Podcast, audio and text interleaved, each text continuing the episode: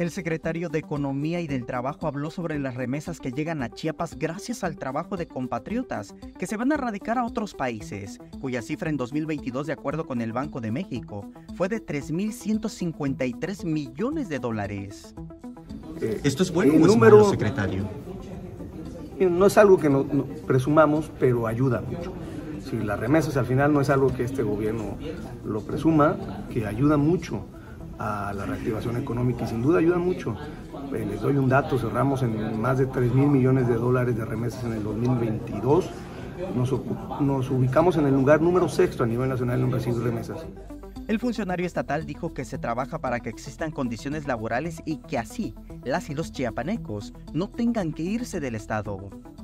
Eso habla de que finalmente pues, mucha gente tuvo que salir en su momento se están generando condiciones y eso nosotros queremos que la medida que se empiecen a generar empleos, inversiones en Chiapas, pues la gente no va a tener por qué salir.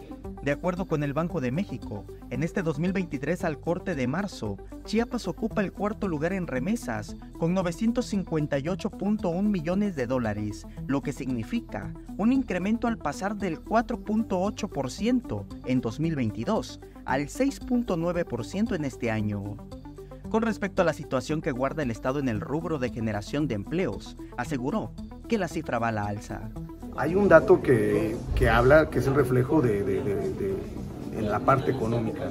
Eh, recibimos el Estado, lo más que se habían generado de empleos eh, antes, las cifras récords eran 227 mil y empleos.